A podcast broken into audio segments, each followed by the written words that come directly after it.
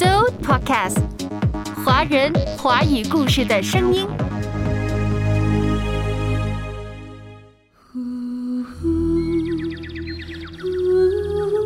听众家人，你好，我是可辉，这里是阅读世界，欢迎您继续来这里做客。阳春三月，日子暖融融的，阳光明媚，鸟语花香。希望您的生活、家庭、工作等等，也都充满了春天的温暖和希望。阅读开阔视野，豁达心胸。阅读寻到来处，明白归途。在阅读中，看见不一样的世界，遇到更美好的自己。林可辉阅读世界。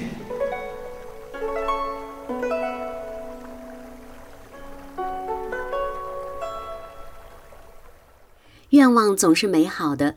生活当中似乎总是充满了一些焦躁的、忧虑的、彷徨的、迷惘的事件。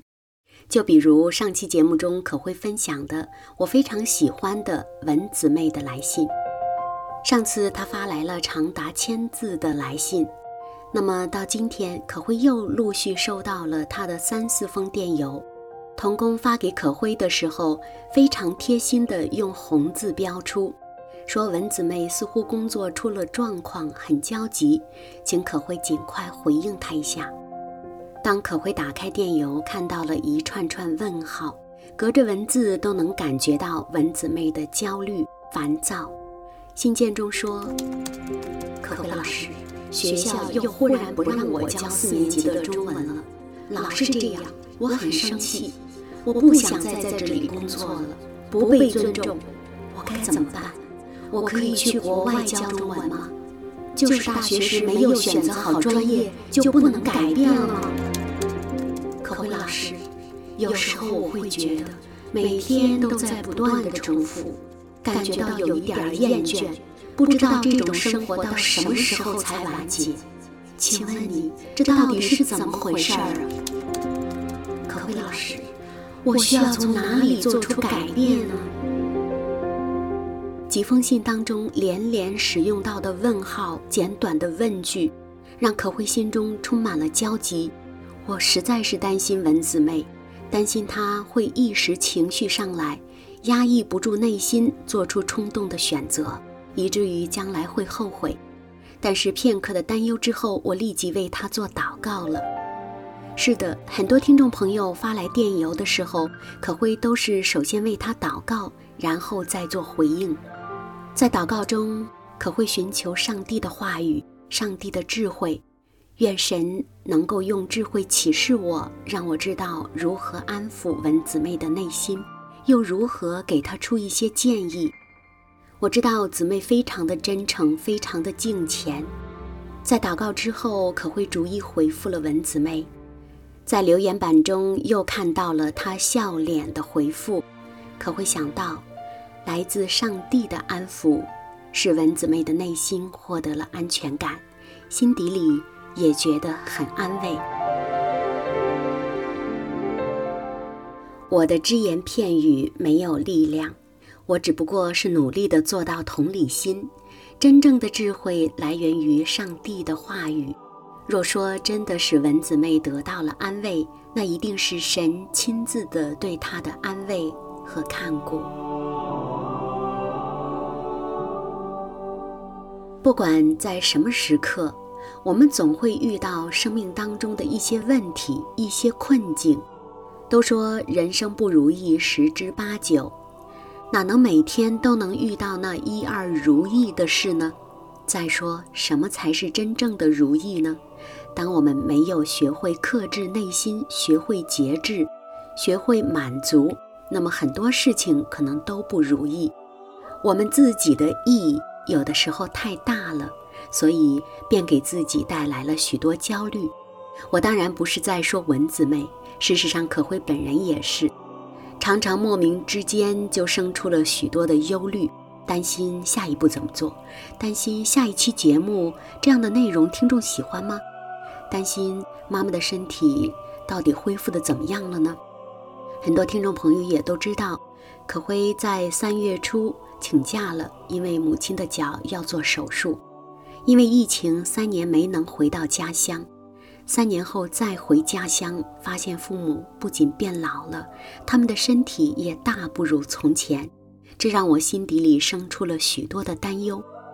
但是在很多属灵的同辈和老师的安抚下，可会再一次的把目光聚焦到了祷告、神的话语以及一些属灵的书籍中，的的确确从中获得了莫大的力量。其中有一本就是克雷格牧师的书《神圣的方向》，书中我获得了做选择的智慧，也收益到了放下焦虑的安静，所以今天想继续把这本书分享给你。打开这深夜，抚摸寒星光，我只想。走进圆月亮。亲爱的文丽姊妹，也许此刻你正在收听节目，接续上个周日的节目。今天我们继续分享神圣的方向。你问可辉，到底该做什么工作？到底该去哪里教书？到底该从哪里做改变？我不知道，人的智慧都是有限的。愿属灵的书籍和神的话语再一次给你安慰和给你亮光。林可辉为你主持《阅读世界》。美国《纽约时报》畅销书作者克雷格牧师的书《神圣的方向》。这里是《阅读世界》，我是你的好朋友可辉。今天我们继续分享这本书当中的七个智慧原则的剩下几个。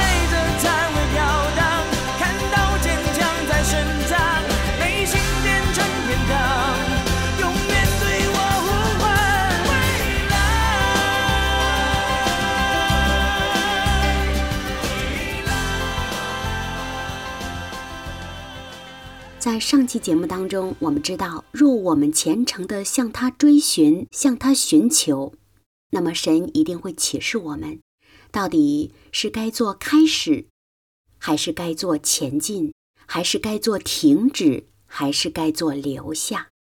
若我们知道了神给我们的启示是开始、是留下、是停止，还是前进，之后我们还要思考什么样的原则呢？今天我们继续走进这本书的下半部分。首先，服侍。克雷格牧师说：“服侍他人对我来说并不是自然而然的事。”我想这句话很真诚，应该是不仅对这位牧师，对每一个牧者，对每一个基督徒，对每一个人来说，长期的去服侍他人。都不是简单的、容易的事。克雷格牧师说：“我是一个以自己为中心的人，我喜欢按自己的方式做事。虽然我不会为此感到骄傲，但很不幸，这是事实。”我相信这句话也说出了很多人的心声。很多人都是这样的，我们都很相信自己，很多时候觉得自己不自信，但真正做事儿的时候，又往往以自己为中心，特别相信自己。如果我们也是一个以自己为中心的人，或者是或多或少都会有以自我为中心的时候，那么我们的天性当中的自私的罪就展示出来了。罪往往给我们带来缠累，带来不平安的生活，带来焦躁。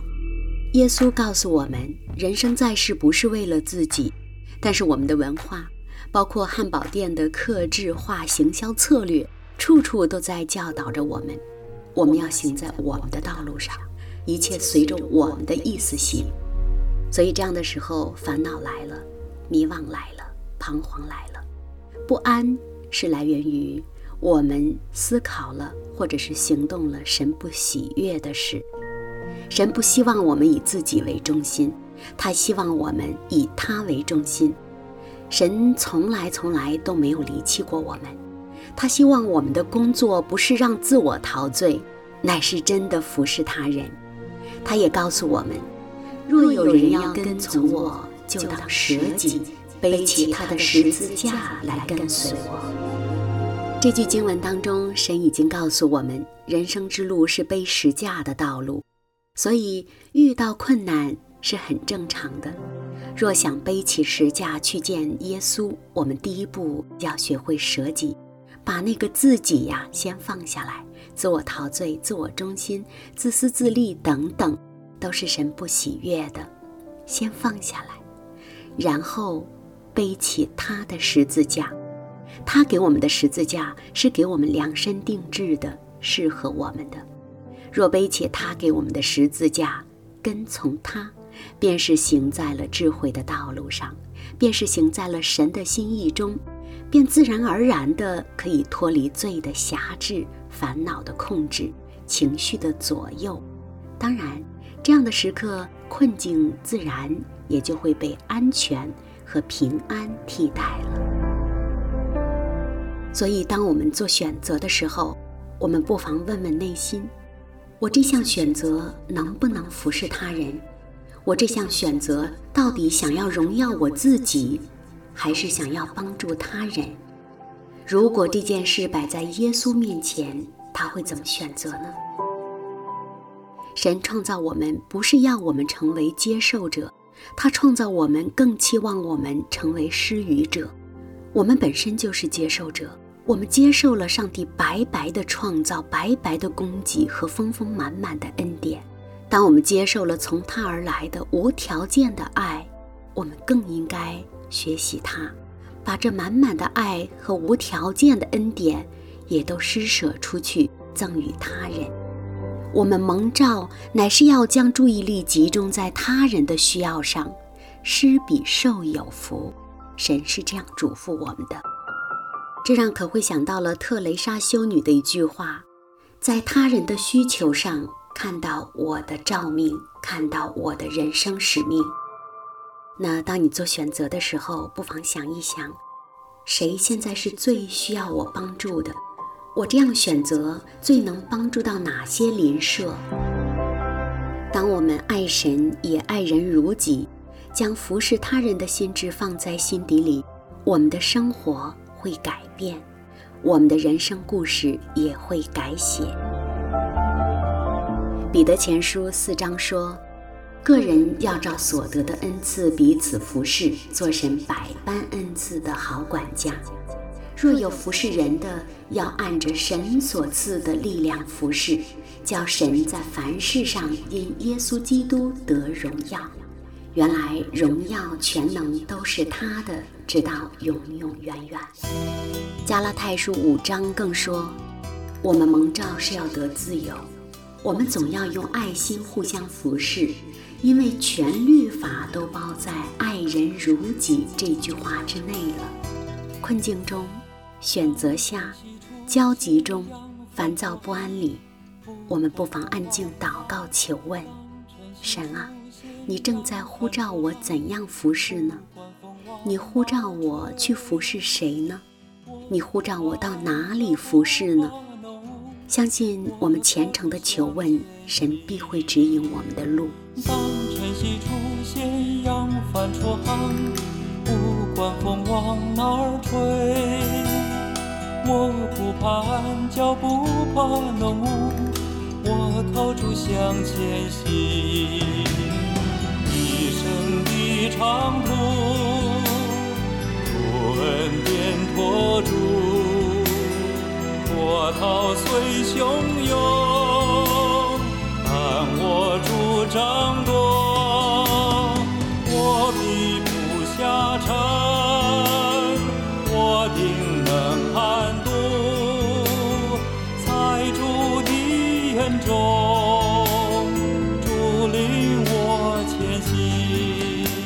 辉阅读世界，克雷格牧师神圣的方向。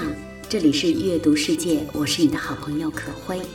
人生遇到迷惘时，不知如何选择时，我们读这本书再适合不过了。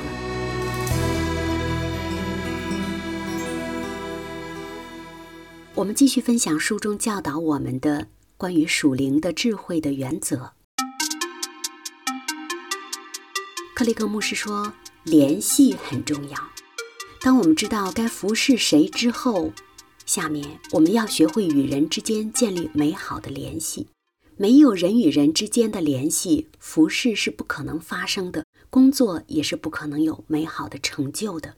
你所联系的每个人都有可能成为你明天构写不同故事的一个角色，这是历久不衰的事实。就看撰写了三分之一新约圣经的使徒保罗吧。保罗并非一直都是基督徒，在他跟从耶稣之前，他是来自大树的扫罗。是一个充满愤怒、逼迫及杀害基督徒的人。如果你不喜欢跟随耶稣的人，你必然会喜欢那时的扫罗。但是，就在扫罗对所有相信耶稣复活的信徒赶尽杀绝之后，他竟然也成为了基督徒一份子。扫罗后来改名为保罗，这转变极大，非常彻底，完完全全地改变了他的一生。这样的改变使他想要立即与他人分享耶稣。问题是，当时的信徒显然没有人敢相信他。但是保罗不放弃。使徒行传记载的很简单，说扫罗到了耶路撒冷，想与门徒结交，他们却都怕他，不信他是门徒。保罗知道，要将主的福音传递出去，就必要与人结交关系，但他面临一个难题。得不到当时基督徒的信任，但他没有放弃，他继续热情地向任何愿意给他机会的人分享自己刚刚领受到的真真实实的福音。保罗的这个决定不但改变了他的人生，更是改变了许许多多人的人生，甚至改变了整个历史。保罗的人生历程因着一位朋友而改变了，那位朋友就是巴拿巴。保罗的人生改变、历史改变，就是因为一段关系带来的。你的人生故事也有可能会因一段或者几段关系或友谊而改变。做事离不开做人，要做好事，首先要和周围的人处好关系。我相信大家都明白这个道理。今天你会读到巴拿巴怎样冒险将保罗带到门徒那里的故事。这班门徒正是保罗在未相信耶稣之前想要杀害的那群人。发生了什么事儿呢？巴拿巴将自己的信誉放在保罗的身上做赌注，因为巴拿巴的缘故，其他信徒愿意给保罗一个机会。就这样，保罗和其他人的关系建立起来了。因为巴拿巴，基督徒信任了保罗，之后保罗便将福音故事一路传递下去。他才撰写了有三分之一篇幅的新约。今天我们翻开圣经，随时可以读到保罗的话语。保罗的人生是这样的：因为关系，因为人和人的友谊改变了。我们在做选择的时候，也要兼顾人和人的关系，兼顾和谁之间的友谊可以改变我的人生呢？当然，在这里可会并不是想说，去有目的的结交朋友是一件好事。只是想强调，与智慧人同行的必得智慧，和愚昧人作伴的必受亏损。那么，若能够与建立美好关系的人同行，而他又恰恰是有智慧的，又能帮助到我，甚至是人生的一位导师，那何乐而不为呢？克雷克牧师说：“你可能只需要多认识一个朋友，就能通过他拥有更美好的婚姻了。”你可能只需要一次忏悔，就可以不再沉迷于不良的嗜好；但是，你可能只需要一个朋友的谈话，就能让心理变得更健康；你可能只需要一位导师的帮助，就能够认识自己的天赋，发展成为一个好的领袖，成为一个理想的自我。所以，在做选择的时候，不妨好好的向神祷告：我该怎么做才能跟有智慧的人同行呢？我该与什么样的人多联系？我又该与什么样的人断绝来往呢？我们是天赋爱的孩子，却都有自己的破碎迷失。每个人带着自己的故事，在这里。在浮世相遇彼此。在彷徨迷惘时，要做选择了。我们要有属灵的智慧，在我们内心才能做出好的选择。克里格牧师《神圣的方向》一书给我们提供了七个属灵的智慧。前面几个就是如何开始，是不是要停止，还是留下，该怎么前进。不管做什么样的选择，都别忘了当初的使命是什么，别忘了服侍他人。再有就是刚刚提到的。要学会与有智慧的人联系和同行。当我们明白了以上的六个原则之后，那么第七个原则，也就是本书的最后一个原则，便是最重要的了，那便是信靠。深深是命心中呼唤，愿努力为你奉献，将你爱和好消息传扬直到地极。林可辉。阅读世界。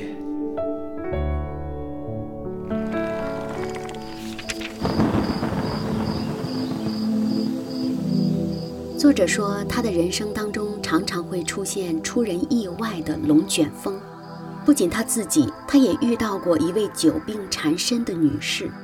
书中写道，女士告诉作者，多年前她曾与神有亲密的关系。并且非常投入到教会的事工，但当她开始经历一些非常的试炼时，她就开始质疑：为何上帝容许她经历那么多困境？在困境中，女士哭着对牧师说：“我怎能敬拜一位我不能信任的神呢？”这就像我们在困境当中也常常疑惑的：我的神怎么会这样对我呢？我到底该怎么做？他才能指示我呢？我们的神还是起初那个爱我的神吗？如果是，他怎么容许这样多的困境就临在我和我的家人身上呢？假如他还是那个可信的神，他为什么不指引方向，让我照着行走呢？我到底该从哪里做出改变，才能追得上他的脚步呢？在生活不如意时，我们仍能信靠神是美好的吗？这位女士的问题一针见血地点出了人生中最重大的决定。在生活不如意时，我们仍能相信神是美好的吗？我们面对痛苦及挑战时的反应，对我们的将来是有重大影响的。从本质上来说，信心的基本要求就是。在人看来不可预测或者难以理解的情况下，去信靠某个人或某件事。我们对神的坚信也是这样的。在顺境当中，凡事顺利，一切都好，一切都是坦途的时候，相信他自然是容易的。但是当疾病到来，经济困境出现，家庭关系破裂，我们还能够坚信什么？如果此刻你仍能够坚信，在不可预测、难以理解的困境里仍然坚信，那才是真正的坚信。坦白说，我们大多数人都希望有无可辩驳的确据证明神在我们生命中真实存在。我们并不是最早有这样盼望的人。还记得新约当中的门徒多马吗？当耶稣基督在十字架上复活后，多马说：“若没有亲眼见到证据，他是不会相信的。”这是多马真诚的心声，也是我们很多人怀疑时也会说到的话。耶稣当时不但没有因多马的怀疑生气责备他，反而仁慈地让多马看他钉痕的双手。如此，多马相信了。可是耶稣说：“没有看见就信的人。”更有福了。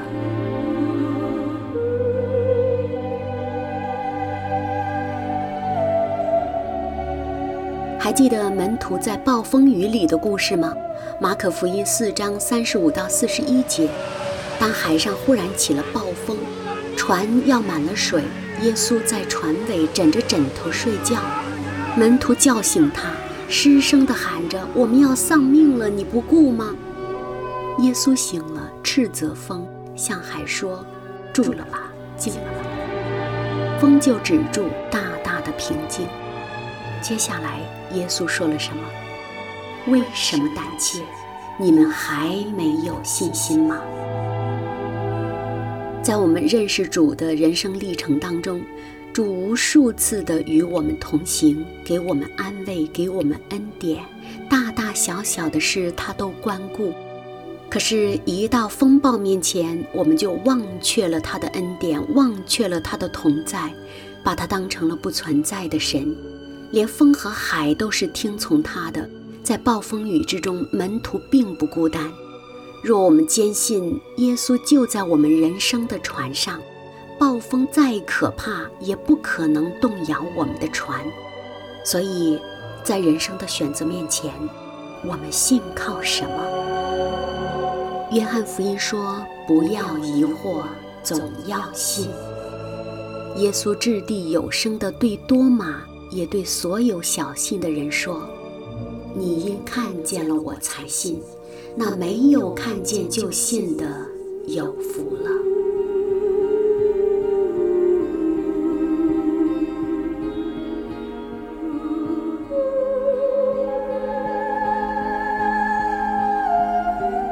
无论是在春季的骤雨下，或在巨变的龙卷风里，耶稣都和我们同在。今天，也许我们的工作、我们的事业出了问题，也许我们的子女、我们的配偶出现了问题，还有可能我们的健康亮了红灯，我们的财务出现了负差等等。这一切都需要交托给他。还记得罗马书是这样说的吗？神若帮助我们，谁能抵挡我们呢？信靠神，将你所有的一切交托给他，毫无保留地交给他，一定会指引我们的路。应当一无挂虑，应当一无挂虑，你们应当一无挂虑。只要凡事指着。祷告、祈求和感谢，将你们所要的告诉神。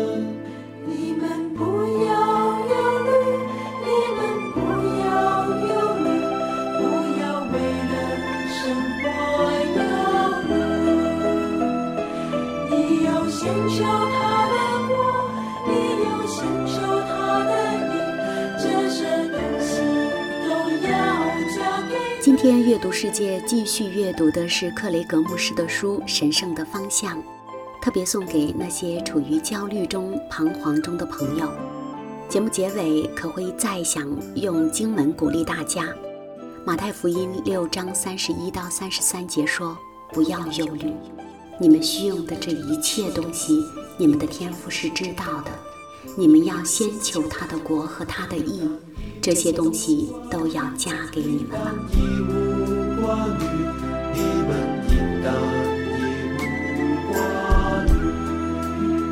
愿神祝福我们的脚步，指引我们的方向。奉耶稣的名祷告，阿门。我是你的好朋友可辉，今天节目到这里，下期再会。应当一无挂虑，应当一无挂虑，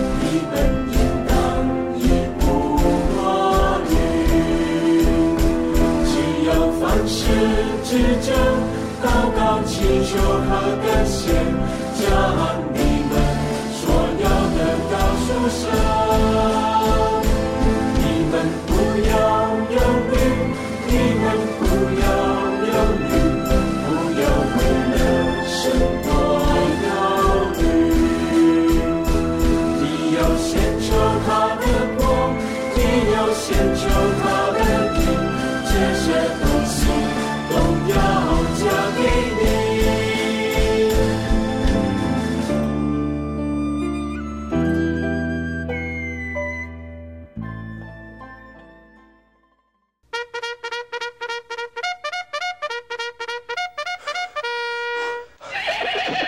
Podcast，华人华语故事的声音。